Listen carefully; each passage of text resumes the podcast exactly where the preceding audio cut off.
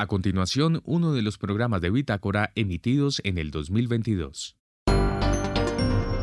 Bitácora es investigación, creación y análisis. Aquí comienza Bitácora por Javeriana Estéreo. Muy buenas noches y bienvenidos a este miércoles de Bitácora. En esta emisión presentamos la cafeína, en vez de tener efectos nocivos para el organismo, tiene múltiples ventajas, tanto así que se recomienda tomar más de tres tazas de café al día. Al finalizar, les contamos. Y las edificaciones sostenibles no solamente tienen que ver con el impacto al medio ambiente, sino sobre todo con las personas que las habitan. La peruana Francesca Meyer, experta en certificación internacional de sostenibilidad, hablará con nosotros esta noche. Y septiembre fue el mes del patrimonio y el Instituto Distrital de Patrimonio Cultural se encargó de conmemorarlo. Una mirada a los espacios y elementos que construyen la historia de la ciudad. Y finalmente, ¿qué es la filología y cuál es la labor de un filólogo? Al finalizar les contamos.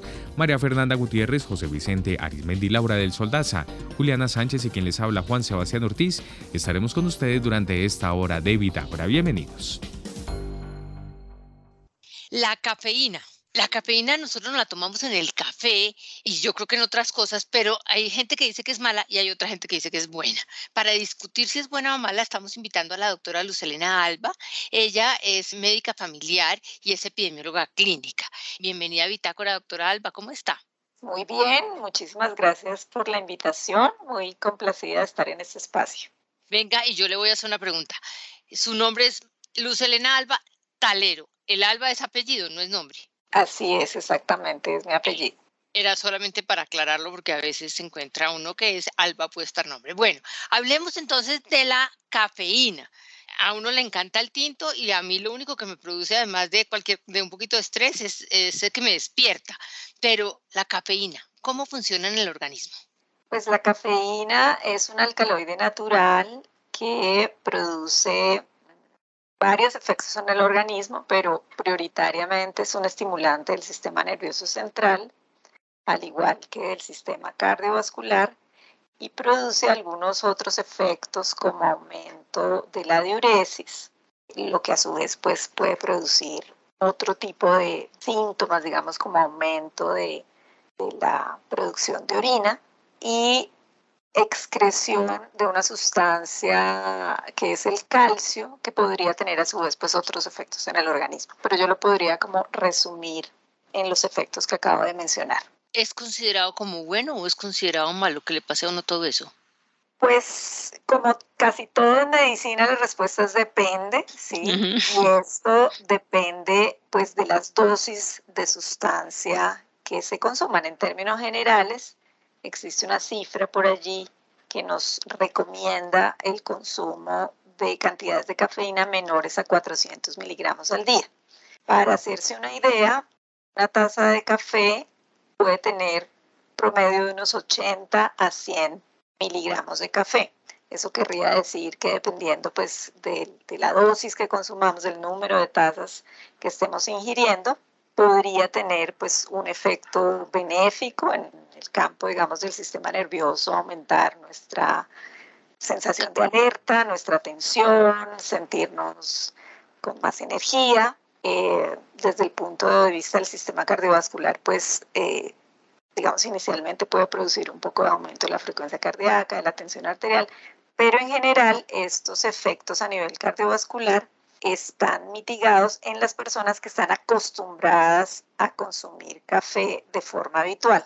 ¿Qué quiero decir con esto? Y es que los efectos de la cafeína son diferentes si yo nunca consumo café o cafeína proveniente de otras bebidas, a si soy una persona que está habituada a consumir café diariamente. Entonces, usualmente en el organismo existe como un efecto de tolerancia, quiere decir como que deja de ejercer el mismo efecto en mi organismo y por tanto todo esto de lo que hemos hablado se ve mitigado en el tiempo y pues sus efectos podrían ser menores. Sí, usted tiene toda la razón. A mí me llama la atención porque yo no me puedo tomar un café después de las 2 de la tarde o si no, es decir, no solamente no duermo esa noche, sino que paso varias noches sin dormir. Es absurdo.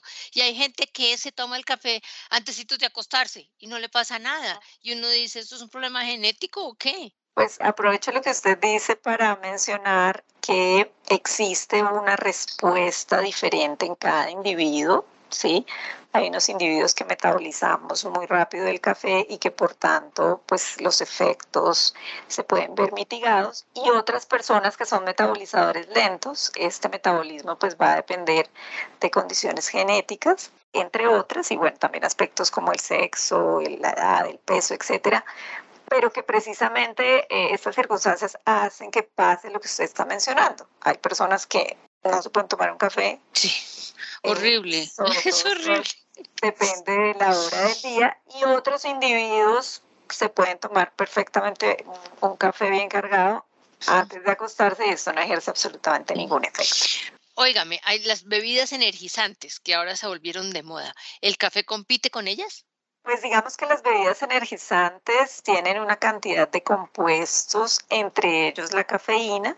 Hay una variabilidad muy importante de, de la cantidad de cafeína que tienen pues muchas de estas sustancias en el mercado, pero yo podría decir que en promedio algunas de ellas tienen entre 40 y 50 miligramos de cafeína poquito menos que lo que mencioné para la taza del café. Entonces, pues sí, pues claramente podrían tener estos mismos efectos que mencionamos para el café o para nuestro tinto convencional, usualmente con dosis eh, que son un poquito menores. Mm, uno pensaría que es un poquito mayor porque además se toman esas cosas que son súper dulces y uno dice, uy, eso sí, bueno, yo es que ni siquiera me puedo arrimar a eso. Óigame, me, me quedó sonando el efecto diurético porque bastante café quiere decir bastante diuresis y eso afecta el riñón? Pues en términos generales en una persona sana no. De hecho, se postula que podría tener un efecto benéfico en a largo plazo en las personas que tienen hipertensión arterial, porque cuando uno orina, pues se disminuye el volumen sanguíneo y eso a la larga podría producirle una disminución en las cifras de tensión arterial. Ahora, relacionado también con este efecto diurético, se ha establecido que estimula la excreción de calcio y por esta vía, de pronto a largo plazo, pues algunos estudios lo han asociado con el desarrollo de osteoporosis. Entonces, como decía hace un momento, pues todo depende de la dosis, ¿cierto? Seguramente si uno se toma 10 tazas de café al día, eh, no es lo mismo que si se toma dos. Y por eso, digamos, la mayoría de estudios que ahora se están publicando respecto a los efectos benéficos del consumo de café, recomiendan el consumir entre 3 y 4 tazas de café al día, que sería un consumo moderado. Sí, yo ya me iba yo, la, la siguiente pregunta le iba a hacer eso, que he oído que dicen que uno debería tomar café todos los días tres o cuatro tazas. Oiga, pero si yo me tomo tres o cuatro tazas de café, es decir, en dos minutos termino en una clínica psiquiátrica, porque sabe, porque el estrés, uno se, se sí se pone como hipersensible. Bueno, hay gente como yo. Entonces, eso no se puede uno tomar. ¿Por qué quieren que uno se tome tres o cuatro cafés al día?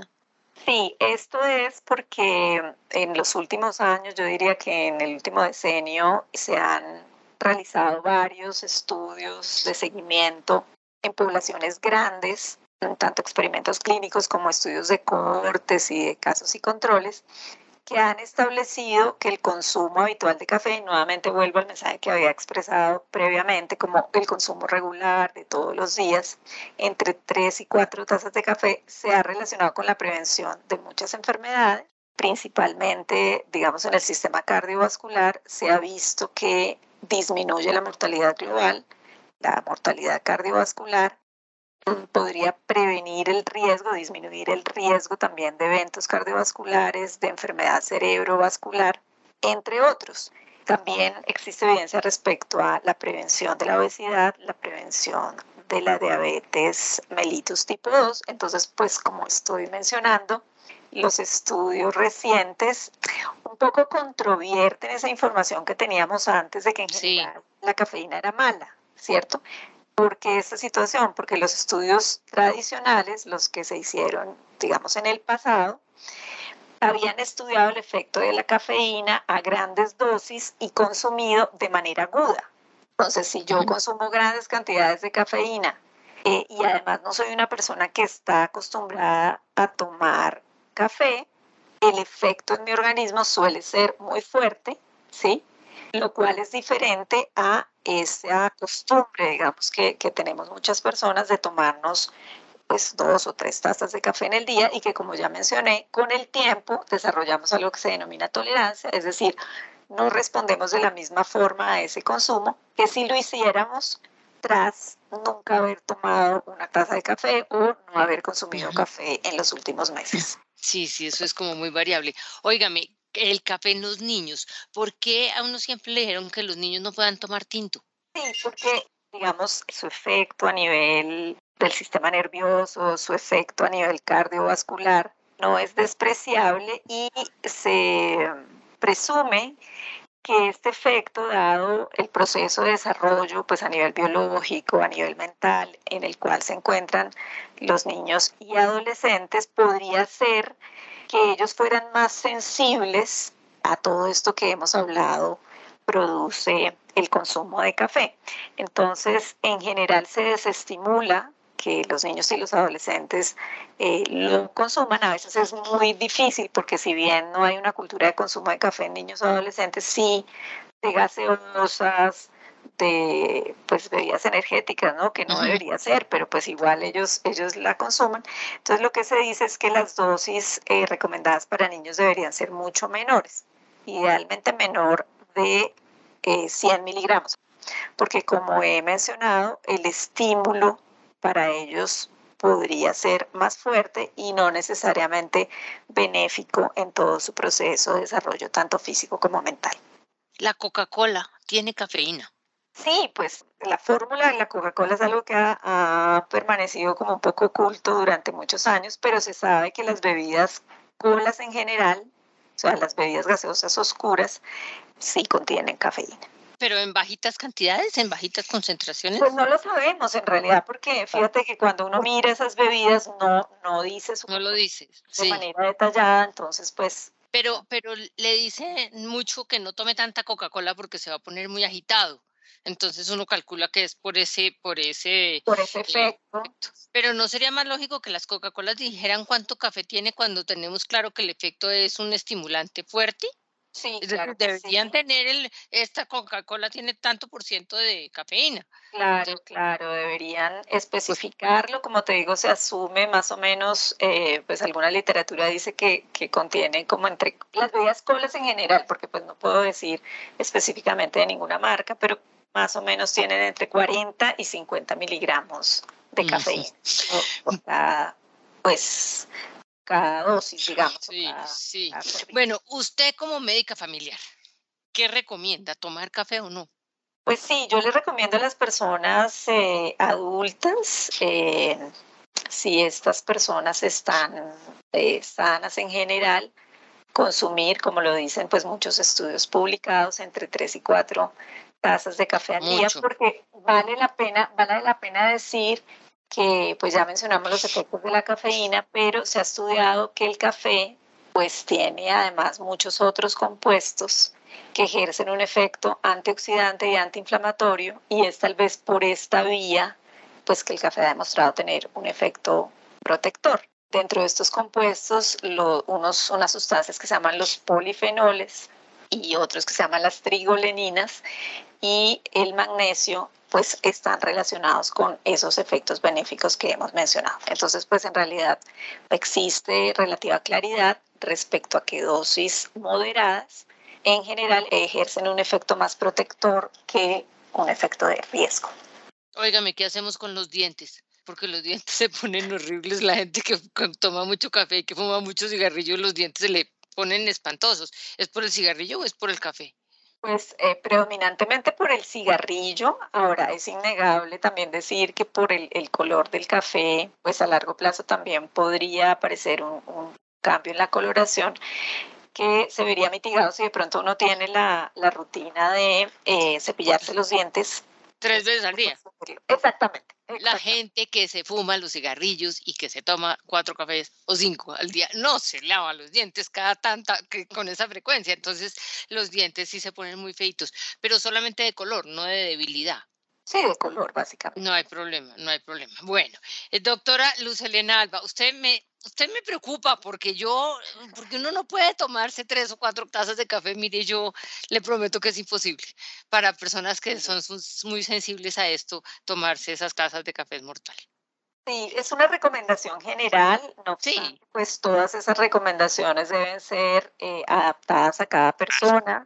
Innegablemente, si hay una sensibilidad especial o alguna contraindicación médica, alguna circunstancia personal por la cual pues la persona no deba consumirlo, pues ahí se, se, Pero, su consumo o incluso pues como, como tú lo manifiestas, hay personas que tienen una sensibilidad eh, mayor y por tanto pues seguramente podrán consumir una o máximo dos tazas al día pero pues bueno, uno también quisiera contarle a las personas eh, estos resultados de los nuevos estudios y los efectos benéficos que potencialmente podrían tener, más en un país pues que es un país productor de café, obviamente queremos pues apoyar nuestro producto nacional.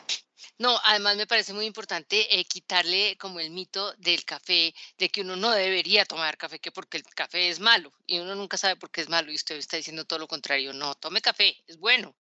Em, antes de terminar, eh, de pronto me, gustaría hacer una recomendación final y es que no deberíamos consumir nuestro café añadiéndole azúcar o, o, panela o cualquier tipo de endulzante. Esto porque la mayoría de guías nutricionales desaconsejan el consumo de bebidas azucaradas. Sabemos que el azúcar pues está relacionado con muchos problemas para nuestra salud.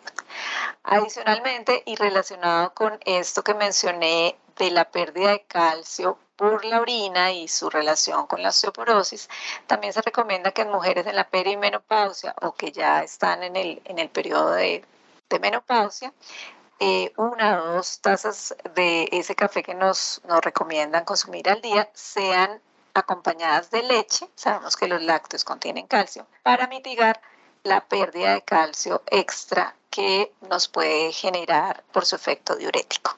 Le agradezco mucho, me voy a ir a tomar un tinto porque está friendo frío además, me va a tomar un tinto, pero no a estas horas de la noche. Creo que me lo reservo para mañana. Que pase buena noche y muchas gracias. Bueno, no, con muchísimo gusto. Gracias por la invitación. Y ahora en Bitácora, una muestra de la música sin fronteras de Javerian Estéreo. País Malí. Intérprete Afel Bokoum. Canción Yaman Moro. Ya regresamos.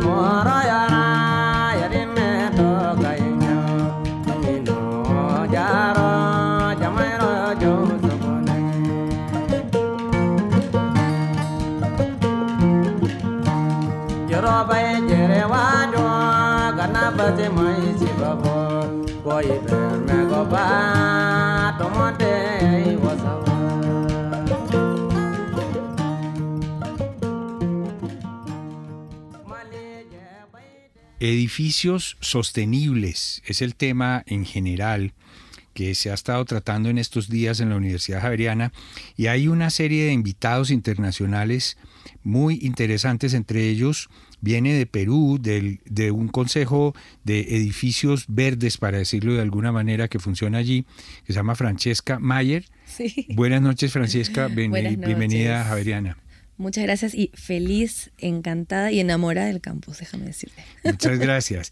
Em, usted estuvo hablando sobre un tipo de certificación internacional que existe para que no baste con que alguien diga, ay, nuestro edificio es sostenible. No, eso hay que demostrarlo. ¿Es así? ¿Cómo funciona? Em, bueno, yo estoy participando de este programa que, que, bueno, ya les van a ir contando más el resto de expositores, pero vengo a hablar para, de la certificación LEED, que es LEED, y es una certificación para edificaciones sostenibles que básicamente busca evaluar en diferentes categorías el nivel de sostenibilidad de un proyecto, ¿no? Sobre todo la parte de diseño, construcción y dejar las pautas para la operación y mantenimiento eh, sostenible de la edificación. Y como tú lo dices, no basta con simplemente decir mi edificio es sostenible y, y hago esto o el otro, ¿no? Es una excelente herramienta para medir, es un estándar internacional, un edificio certificado LEED en Colombia, en Perú, en Brasil, en Suiza, en Chile, los otros expositores, eh, se puede comparar, puede tener criterios muy similares y se puede hacer una, una línea de base internacional, ¿no? Entonces tiene mucho respaldo, eh, tiene muchos proyectos presentes en más de 180 países en el mundo, miles de proyectos certificados. De hecho, Colombia es uno de los líderes en certificación LEED de la región también. Qué bien. Eh, Francesca, mm, sí, eh, puede pasar como con la etiqueta de orgánico, uno va al supermercado y todo es orgánico y resulta que uno se va a ver y mentiras que no.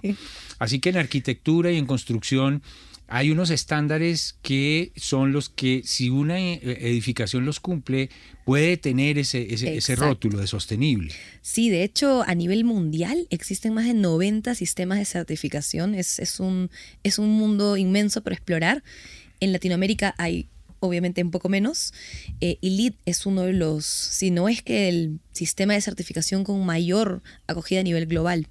Eh, definitivamente es, es, un respaldo es un reconocimiento para todas esas herramientas, esos proyectos que hagan diferentes cosas y que quizás eh, quieran ese reconocimiento adicional, ¿no? No simplemente decir yo soy sostenible porque hice estas cosas, pero, pero soy sostenible porque hice estas estrategias y me he medido contra esta línea base, me he evaluado un tercero y tengo este reconocimiento internacional. ¿no? Pónganos ejemplos de qué puede hacer un edificio, eh, es decir, qué características podrían hacer que un edificio sea reconocido como sostenible.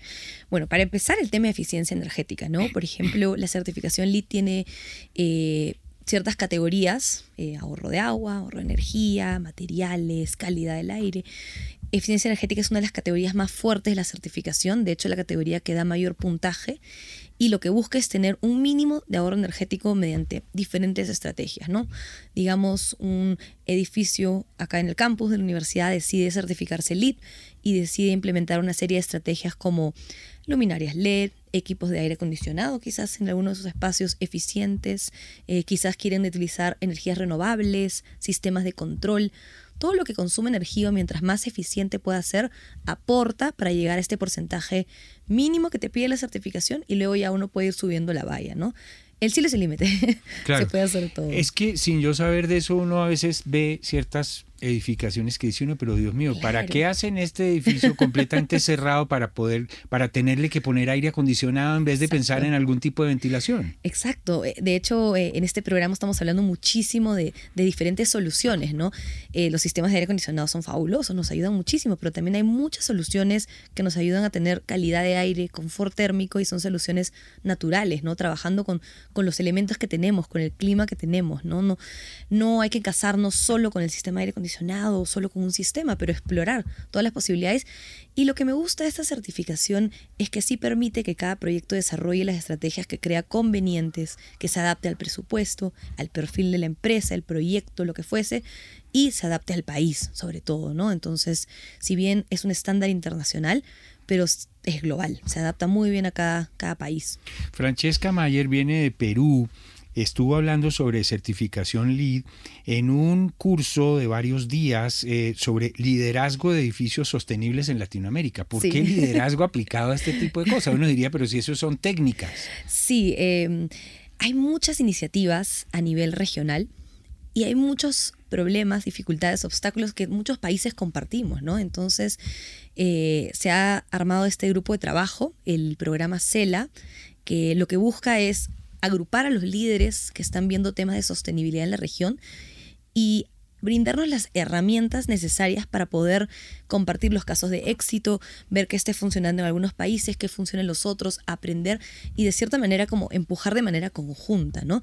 Y el liderazgo es importantísimo porque al final, como conversamos hace unos minutos, a los que hay que conversar son a los que toman las decisiones, por ejemplo, eh, a los gobiernos locales, gobiernos regionales, nacionales, para que nos den el respaldo a todas las iniciativas del sector privado mediante normativas, regulaciones, incentivos económicos, porque a mí me encanta el tema verde y probablemente a mucha gente le gusta, pero mientras una solución no sea sostenible en temas económicos, no es verdaderamente sostenible. ¿no? Entonces hay que ser líderes para poder ir tocarle la puerta a los otros líderes, convencerlos y trabajar de manera conjunta y generar todas esas herramientas y ese ecosistema para que se pueda llevar a cabo no solo LEED, sino todos los otros sistemas de certificación y sostenibilidad en general. Este fue un evento muy grande, un curso de liderazgo sobre edificaciones sostenibles en Latinoamérica, principalmente en viviendas sociales y en edificaciones educativas. Es la primera vez que se organizaba, vino gente de Perú, de Chile, de Suiza, de Brasil, de Colombia. Em, eh, fue eh, organizado gracias a la Universidad Javeriana y a la Cooperación Suiza. Háblenos del evento, ¿qué le llamó la atención? Encontrarse con toda esta gente, ¿qué, aprendió? Reencontrarse con muchas personas que, no veía hace años, personas que he conocido en diferentes programas, congresos de manera virtual, ponerles cara a tantos nombres de la camarita Zoom. Eh, pero eso me, me, sorprendió y me llamó la atención y me dio mucha alegría, ¿no? Tantos profesionales de países diversos, todos compartiendo en algunas oportunidades las mismas inquietudes, pero con las mismas ganas de querer aprender, de querer compartir. El compartir, ¿no? Eh, acá todos están dispuestos a compartir lo bueno y lo malo. Lo malo también es muy importante compartirlo, ¿no? Para aprender los errores.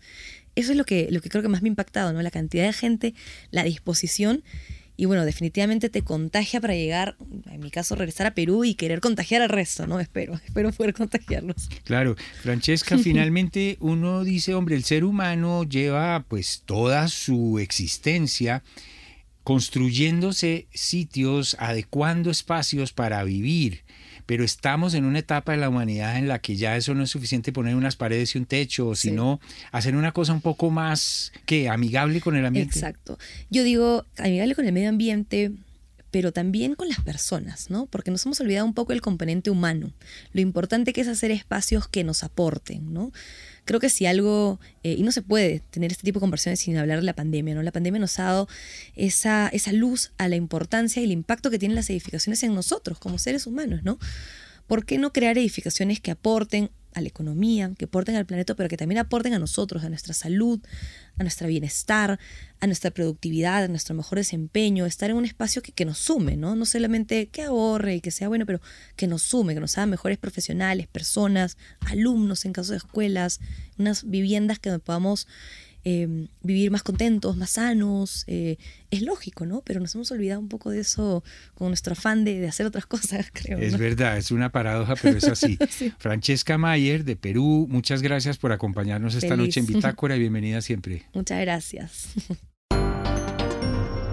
En Javeriana Estéreo, el trino del día.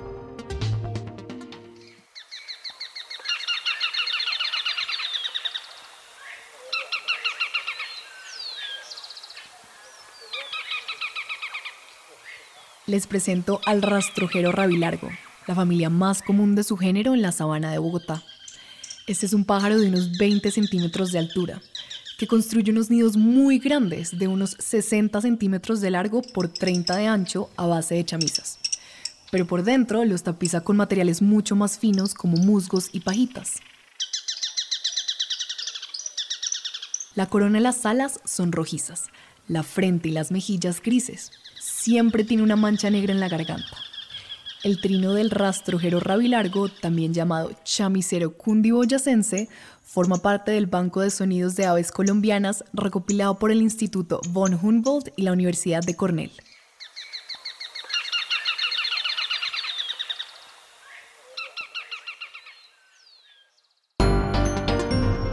Bitácora es investigación, creación y análisis. Bitácora. De lunes a jueves de 8 a 9 de la noche por Javeriana Stereo.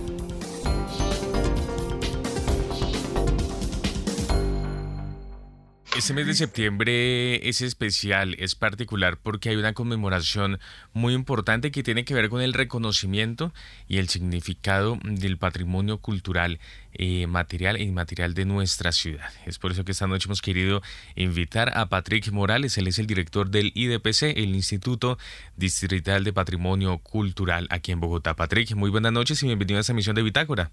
Buenas noches, muchas gracias por la invitación, ¿cómo están? Muy bien, gracias Patrick. Eh, estamos eh, conmemorando el mes del patrimonio con un lema que es historias latentes. ¿Qué es lo que se está conmemorando y qué es lo que vamos a conmemorar durante todo este mes?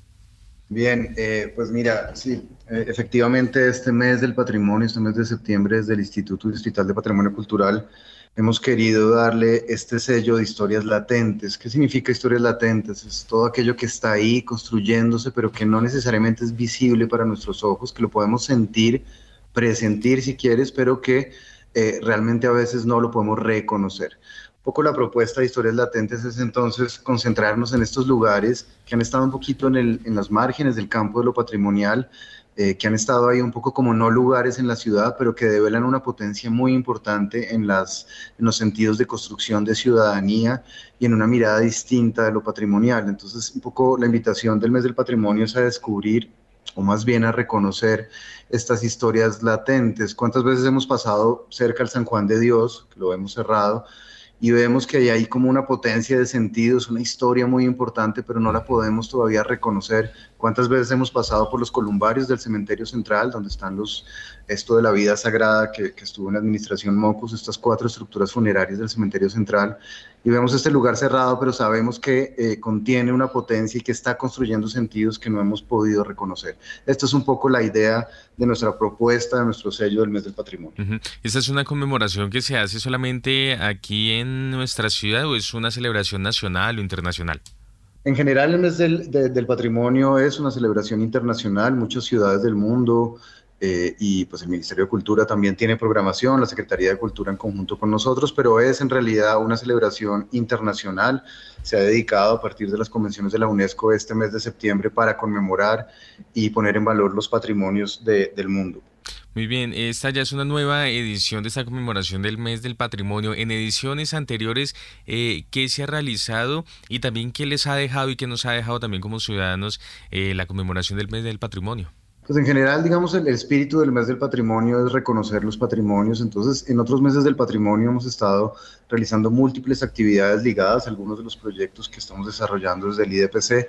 En general, lo que pasa en el mes del patrimonio es que la gente se acerca más al patrimonio, le hace otras preguntas, preguntas distintas, y es una oportunidad, por ejemplo, que eso se hace en muchas ciudades, y en este caso vamos a hacer también un poco esto, eh, para abrir bienes de interés cultural que no son muy conocidos en la ciudad.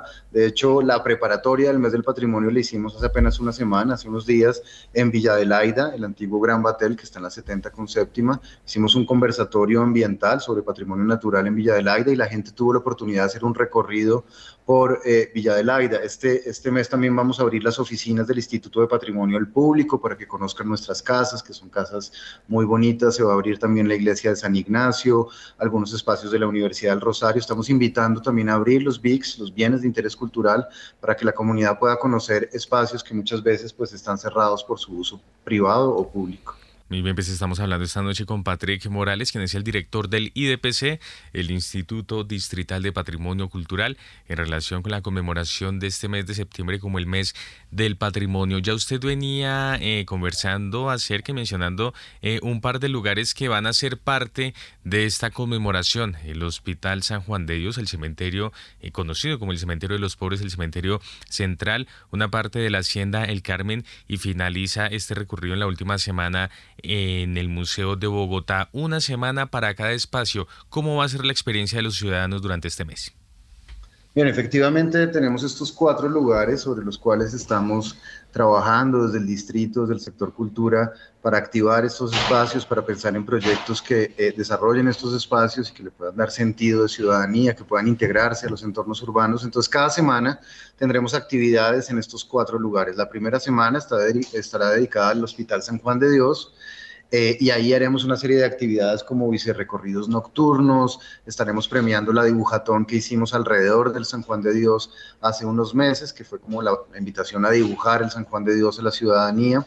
Eh, y en esa primera semana entonces estaremos eh, mirando un poco cuáles son las, cuáles son las pulsiones de la vida del San Juan de Dios, esta, esta tensión que hay, esta cantidad de sentidos que históricamente se le han asignado al complejo hospitalario San Juan de Dios, sobre el cual pues estamos trabajando como distrito para recuperar los inmuebles patrimoniales y abrirlo al público. En la segunda semana, en cambio, estaremos en el cementerio de pobres, lo que se conoce como Columbarios, que hace parte del complejo del cementerio central de Bogotá, y allí estaremos reflexionando un poco sobre la historia y las memorias que están inscritas en este espacio. Tú sabes que durante más de 100 años las eh, poblaciones que no tenían cómo pagar, digamos, los grandes mausoleos o unas tumbas así como muy elegantes, se enterraban en el cementerio de pobres, sea en el piso o en los nichos de los columbarios. Y esta historia es una historia de un siglo de Bogotá, de muchas poblaciones migrantes que llegaron huyendo de la violencia, que al final construyeron esta ciudad y que está inscrita en este lugar. Entonces tendremos actividades para develar los sentidos, las pulsiones y un poco las historias latentes del cementerio de pobres en, en, en Bogotá. La tercera semana está dedicada a un tema que nos parece muy importante en Bogotá,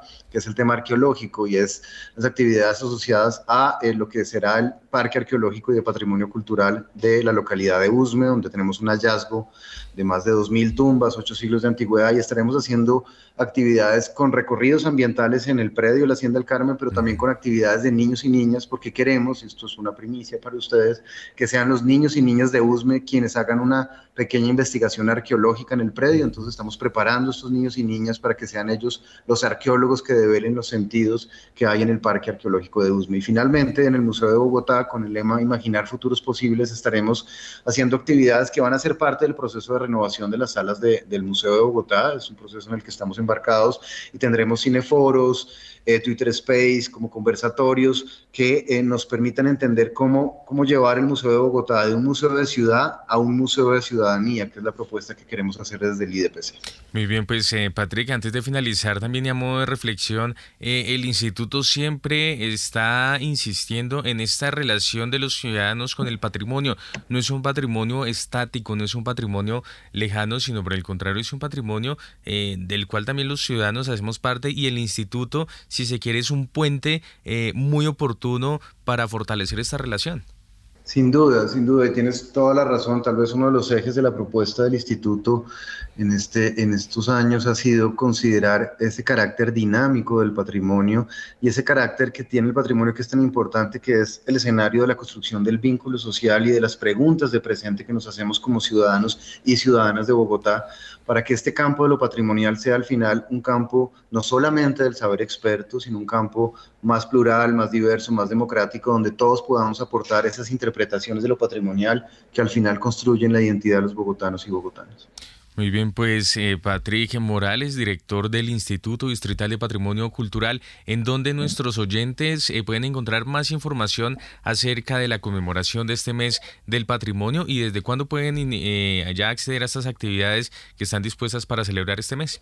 La primera, la primera actividad será el, 8 de septiembre, pero toda la programación, todas las inscripciones, toda la, manera de participar está en nuestras redes sociales, en el sitio eh, web del instituto, en, en, el Twitter, en el Instagram. Allá podrán encontrar un poco la manera para participar, para vincularse al mes del patrimonio, poderse inscribir, porque pues las actividades tienen pues unos aforos en, en algunas ocasiones. Tenemos mucha, mucha demanda de estos recorridos, así que la invitación es a que revisen las redes del instituto y se vinculen a todas las actividades actividades en estos cuatro lugares durante el mes de septiembre. Ya, para finalizar, yo sé que ahorita el instituto está de lleno en la conmemoración de ese mes, pero eh, ¿qué más les podemos contar a nuestros oyentes ya para finalizar actualidad del instituto? ¿En qué más anda el instituto? El instituto en este momento también es una noticia muy importante para, para, los oyentes. Tú sabes que Bogotá no tenía lista representativa de patrimonio cultural inmaterial, no tenía manifestaciones inmateriales declaradas, al contrario de Nación, que tiene casi 12, 13 manifestaciones declaradas en su lista inmaterial. El instituto en esta administración ha inaugurado esta lista y eh, este año la buena noticia es que el Consejo Distrital de Patrimonio aprobó la postulación de la cultura de la bicicleta como patrimonio de Bogotá, aprobó la postulación también de la metodología de creación colectiva del Teatro La Candelaria. Eh, una vez aprobada esta postulación, lo que vamos a hacer es eh, iniciar el plan especial de salvaguardia para que estas dos manifestaciones queden declaradas como patrimonio de la ciudad, al igual que el Festival del Sol y la Luna de la Comunidad Muisca de Voz. Y una última eh, una, una, última noticia para, para, tus oyentes que me parece importante. Estamos trabajando también en cómo eh, proteger y declarar eh, desde el punto de vista patrimonial el palo del horcado de Ciudad Bolívar, que es un árbol muy importante que está en la localidad de Ciudad Bolívar, que se ha convertido en una especie de símbolo de la resistencia de Ciudad Bolívar, es la segunda Semana Santa más importante de Bogotá, es un árbol que está un poco en lo que, lo que llaman el predio de Cerro Seco, que es un parque de borde, eh, y queremos declarar este, este árbol como patrimonio de la ciudad porque de alguna manera en este árbol convergen un montón de interpretaciones, de sentidos y de procesos de lucha y resistencia de la comunidad de Ciudad Bolívar, eh, que también se pueden ver en nuestro Museo de la Ciudad Autoconstruida, Que como noticia llevamos 30.000 visitas del Museo de la Ciudad Autoconstruida, nuestro Museo de Ciudad Bolívar, en, menos de un año. Así que ha sido una plataforma, se está convirtiendo en una plataforma museográfica del borde sur de Bogotá muy importante. Pues muy buenas noticias y como siempre muy interesante. Patrick, eh, muchas gracias por haber estado con nosotros esta noche en esta emisión de Bitácora. Siempre bienvenido a Javier Estéreo y nos vemos en la conmemoración de este mes del patrimonio. Una feliz noche. Una feliz noche para ti y para los oyentes. Muchas gracias por la invitación. Y ahora en Bitácora, una muestra de la música sin fronteras de Javerian Estéreo. Países Reino Unido y países africanos. Intérprete Afrocell Sound System. Canción Dark Moon High Tide. Ya regresamos.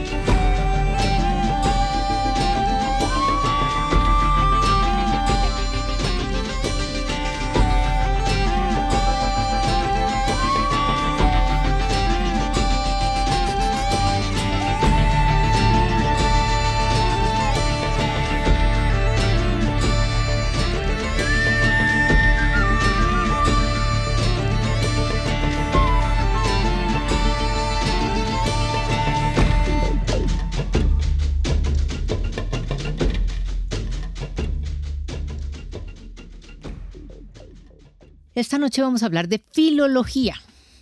Y para eso el profesor Jesús Isaías Gómez es un profesor de la Universidad de Almería, en España. En España. Y él está con nosotros hoy porque vino a un evento del Instituto de Bioética aquí de la Universidad Javeriana. Pero yo quiero hablar de filología. Profesor, bienvenido a Bitácora, ¿cómo está? Muchas gracias, bien hallada. Cuénteme, usted ¿Qué estudia uno para ser filólogo? ¿Es, una especialización, es un posgrado es un pregrado? Eh, eh, bueno, la filología eh, tiene después diversas áreas de, conocimiento. ¿no? La filología, digamos, es como la raíz, el patrón. La filología lo que se estudia es una, digamos, una titulación ya muy antigua en España, es la literatura y la lingüística lo que es el estudio de la literatura a través del, registro lingüístico y también literario. Eh, luego, eh, en mi época, cuando yo estudié la carrera, que era de cinco años, en la Universidad de Granada, es donde yo estudié, porque la universidad donde yo imparto la docencia ahora y donde soy investigador, la de Almería, en su tiempo era también colegio universitario que pertenecía a la Universidad de Granada, hoy día ya es una universidad independiente, plenamente, pues eh, estudié los tres años comunes de filología, que es filología española sobre todo, el español, y los dos últimos me especialicé en, mm, digamos, la filología inglesa, es literatura en lengua inglesa y lingüística del inglés. Literatura y lingüística. ¿Qué diferencia hay con una carrera clásica de literatura? De literatura, pues eh, nosotros estudiamos los orígenes también de la literatura, mm, lo que es también em, el origen de la... porque enlazamos lo que es el término con la literatura. Es decir, estudiamos no solo, eh, por así decirlo de una forma muy, muy sencilla o simplista. Eh, cuando se estudia una obra literaria, normalmente se, se ofrece un resumen, una sinopsis, se habla de los personajes y demás. Pero si se hace también un enfoque filológico, donde se aplica el registro lingüístico. Entonces, seguramente tenemos que atender también al estilo, a recursos eh, literarios que pueden ser de significación, eh, el estudio pues de, de, otros parámetros que normalmente cuando se lee una novela pues no, se, lee por placer, lógicamente. No quiere decir que nosotros estemos sufriendo, estemos diseccionando la novela o diseccionando un poema. exactamente, no, no, no. se trata de ir un poco más allá, de ver mm, cuáles son los registros también detrás de, lo que es eh, la temática central. Pues hay registros, eh, patrones fonéticos, eh, también de registros semánticos. eso mm. sería dentro de lo que es morfológico, dentro de la lingüística. Si usted es profesor universitario, si usted no fuera profesor universitario, ¿dónde trabajaría? ¿Dónde más? ¿De qué campos de acción? Pues mire usted, yo también soy novelista, pero un poco frustrado. A eso es a lo que me habría dedicado. En vez de estar reescribiendo las obras de grandísimos escritores y escritoras, me habría dedicado a escribir yo y solamente a disfrutarlos leyéndolos. Pero claro, me habría dado cuenta de que si los hubiera leído en español, probablemente me hubiera perdido mm, la realidad del texto original, que es lo que he ido descubriendo. Y por eso es por lo que me he ido dedicando cada vez con mucha más pasión a traducir de nuevo a tantos autores de la lengua inglesa, pues porque estaban, mm, bien porque no se habían traducido al español o bien porque se habían traducido mal allá iba yo, uno cómo hace, porque uno aprende inglés y habla inglés, pero una cosa es hablar inglés y otra cosa es lograr traducir un texto del inglés cuando el inglés no es su lengua materna.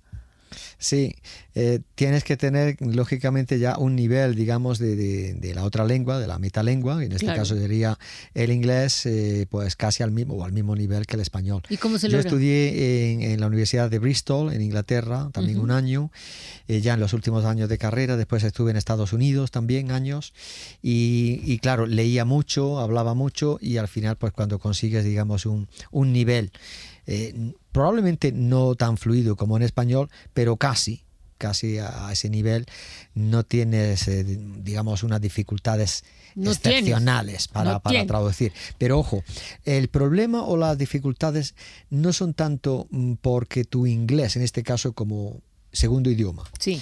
Mm, sea menos o más fluido que el bueno, menos fluido en ese caso que el primer idioma, sino por el conocimiento o desconocimiento que se tenga del aspecto filológico. Es decir, del tema que vas a tratar y que vas a traducir. ¿Cómo así? Sí. eso lo que yo quiero decir es que, mm, por ejemplo, una persona puede ser bilingüe. Sí. Y decir, oye, como soy bilingüe, pues puedo dedicarme a traducir lo que me dé la gana. Pero no es así. No es así. Porque claro, tienes que conocer muy en profundidad, primero, todos los registros lingüísticos de tu idioma, de tu lengua, de la lengua a la que lo vas a verter, y también los registros lingüísticos y los registros también semánticos ¿eh? y los, los, aspectos centrales de la obra que vas a traducir. Pero una obra no es, digamos, un sistema eh, aislado. Es un conjunto de sistemas. Es decir, si vas a traducir, por ejemplo, en el caso de Un Mundo Feliz, la novela Brave New World, que es el título original en inglés, que nada tiene que ver con el título que le hemos dado los tres traductores al español, ¿no? Eh, mm, no basta con conocer muy bien esa novela, porque esa novela lleva ingredientes de la vida de Aldous Huxley, de ese autor, que ha imprimido su santo y seña en esa novela también. Hay que conocer muy bien a Aldous Huxley, hay que haber leído también sus ensayos, cinco tomos de ensayos, donde habla de, de principios que luego él saca la novela y hay que conocer también sus inicios literarios. No. Y luego un poco, claro, lógicamente, ¿por qué? Porque muchos de los problemas que te vas a encontrar en la novela, mm, la mayoría de los problemas no son de si sé el significado de esta palabra o no, porque al final está el Oxford English Dictionary que te lo dice.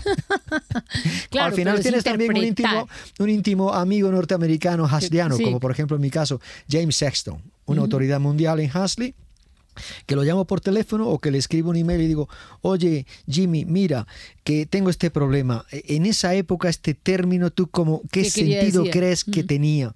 Y en el español de ahora, mm, ¿qué encajaría mejor? E inmediatamente te lo puede resolver o incluso se puede encontrar también él con el problema. Entonces te dice, oye, léete el ensayo tal dos años antes de la novela y a ver qué, qué, qué, impresión sacas. Y es ahí donde al final incluso el traductor tiene que escribir una nota a pie de página por eso en esta traducción, claro, en esta traducción mía, pues hay infinidad de notas a pie de página tanto de la novela como en la introducción para aclarar al lector y guiar bien al lector por el entramado de ideas que vertebra continuamente Aldous Huxley en esta novela de ideas. Y eso pasa con todas las pues, traducciones. Pero se demora el triple, es decir, si, usted pero le ¿sabe lo que ocurre? antes me ha preguntado usted que por qué mm, o a qué me hubiera dedicado de no haber sido a esto. Y yo le he dicho que a escribir. ¿Qué ocurre? Que esto es una forma también de, mm, es decir, de escribir un poco. De, em, digamos, de reconstruir o de salvar esa necesidad imperiosa que yo tenía de escribir novelas y que al final que me ha llevado a reescribir las novelas de grandes autores y sentirme también como que estoy haciendo un trabajo creativo.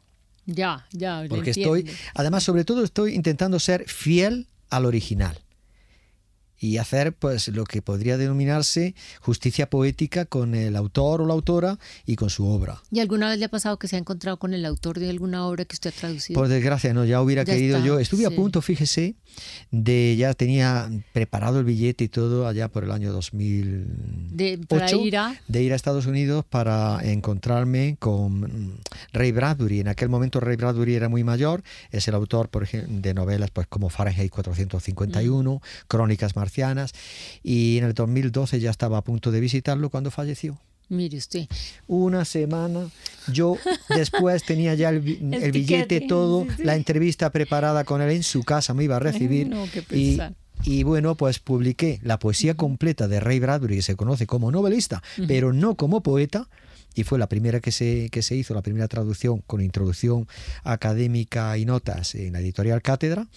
Y, feliz ahora de haber publicado hace tres meses también en esta misma editorial su novela al español, una nueva traducción también académica, con, con, notas a pie de página y con un ensayo académico, que es The Martian Chronicles, crónicas marcianas, que también es otra especie de, bueno, es literatura, es una hibridación de géneros en este caso, es decir, hibridación de géneros, con esto quiero decir que es un poco de ciencia ficción y sobre todo literatura fantástica, pero también es un escenario futuro.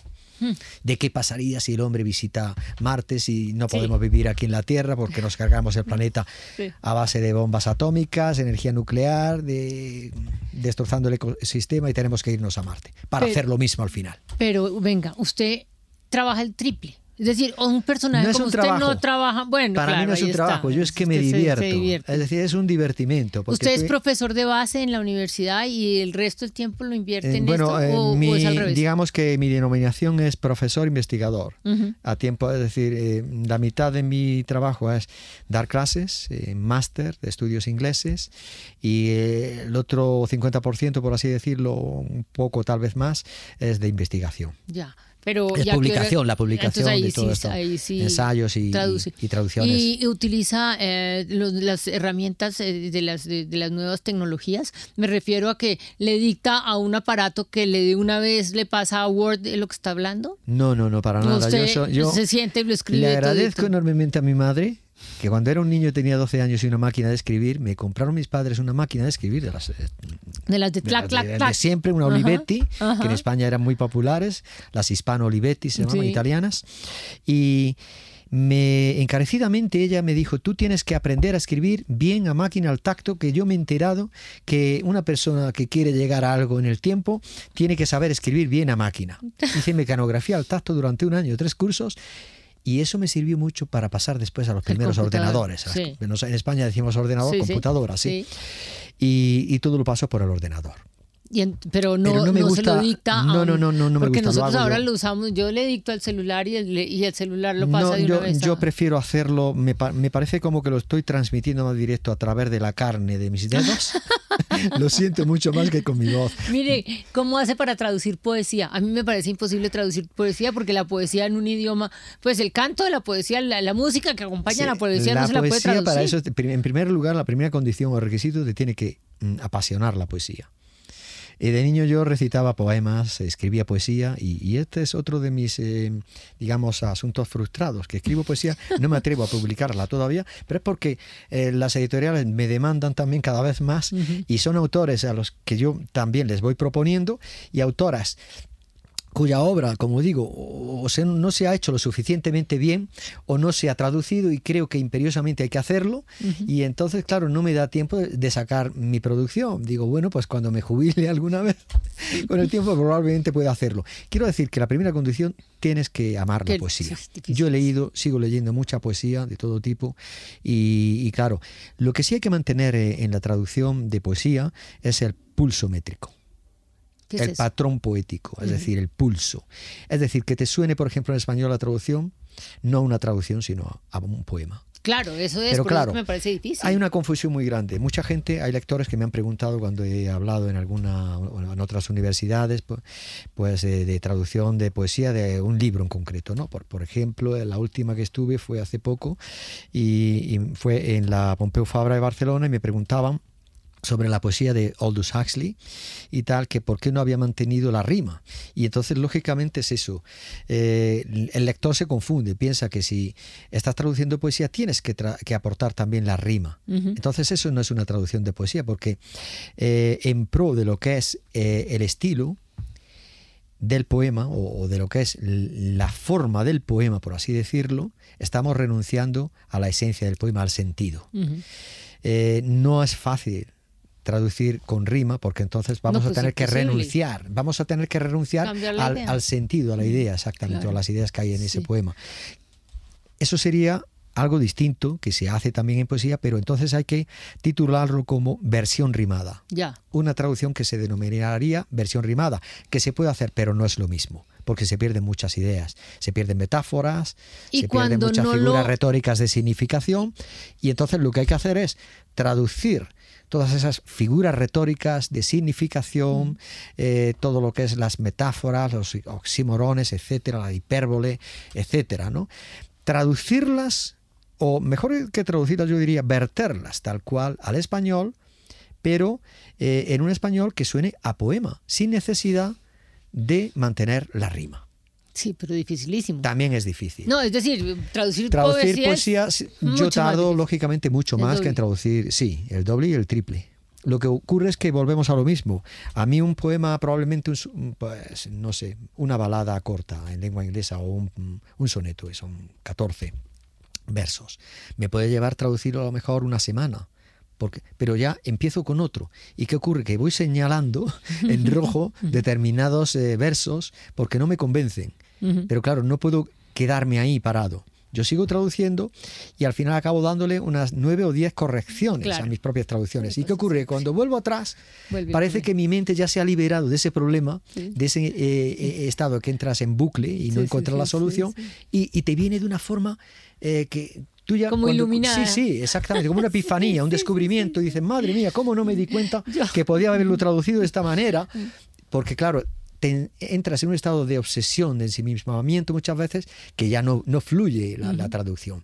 Y claro, al final tienes que estar corrigiéndote mucho, 9, 10, 20 veces. Pero yo llamo eso dejarlo dormir, porque usted lo deja dormir y cuando otro día la cosa se le aclara, es como si se hubiera levantado y como más inteligente y lo aclara total, entonces es como... Se disipa el problema. Sí, sí, sí. ¿Qué es lo más difícil que hace? Sí, eso lo, más, es lo más difícil. Lo más difícil de traducir... Eh, de, la vida de un filólogo. Eh, bueno, para mí, eh, como he dicho, no es difícil. Es que como es mi, mi hobby, mi pasión, pues es que algo que, claro, yo puedo estar mm, traduciendo no solo traduciendo, pensando en este tipo de traducción, en este tipo también de por qué el autor o la autora, digamos, esta escena la, la, la cambia, ah, en el siguiente capítulo vuelve a repetirla, pero con otros personajes, o vuelve o, realiza este símil con otra novela de otro autor. Es decir, hay, una serie de, ingredientes, de, elementos que están presentes también en otros autores en su época, como decía Ortega y Gasset, eh, el hombre em, y sus circunstancias. Claro. Es decir, y su contexto, que al final no estás solo traduciendo, estás interpretando un contexto histórico y a una persona, estás interpretando el alma, estás haciendo casi psicoanálisis de una persona que ya no vive. Y, y para mí es un privilegio estar, pues eso, al pie, yo como enano, de esos gigantes que como son George Orwell, Aldous Huxley, Catherine Mansfield, Jack London, que traduje también toda su poesía, Mm. Y no hace tanto también traduje una novelita suya muy bonita. Eh, al hilo también de la pandemia del COVID, fue en la misma época, y un editor eh, muy célebre en España, Visor Libros, me, contactó conmigo, nos conocemos y me dijo, oye, ¿por qué no traduces esta novela que creo que hace muchísimos años que no se ha traducido y que faltaban trozos, que se los dejaron ah. sin traducir, eso ya lo sabían ellos? Y además yo la conocía, una novela muy cortita, La peste escarlata, de Scarlet mm. Plague, ¿no? Es una novela fantástica también. Pero claro, una novelita que dices, tiene en el texto mm, original, pues son 60 páginas y en la traducción pueden ser 80 y al final, ¿qué ocurre? Que no tardas tres meses en hacerla, porque hay mucho, mucho que traducir ahí. No es palabras ni escenas, es que tienes que pensar en el autor también. Y te lo tienes que gozar. Profesor Jesús Isaías Gómez, es usted muy amable. Muchas gracias y sígase, gracias, sígase gozando el trabajo. Que Encantado me parece muy de estar con ustedes. Muchas gracias. Un placer. Y así llegamos al final de esta emisión de Bitácora. A ustedes muchas gracias por haber estado con nosotros. Los invitamos a que continúen en Javeriana Estéreo. Ya está listo Miguel Antonio Cruz y Jazz Vanguardia. Que tengan todos ustedes una feliz noche de miércoles. El anterior fue uno de los programas de Bitácora emitidos durante el 2022.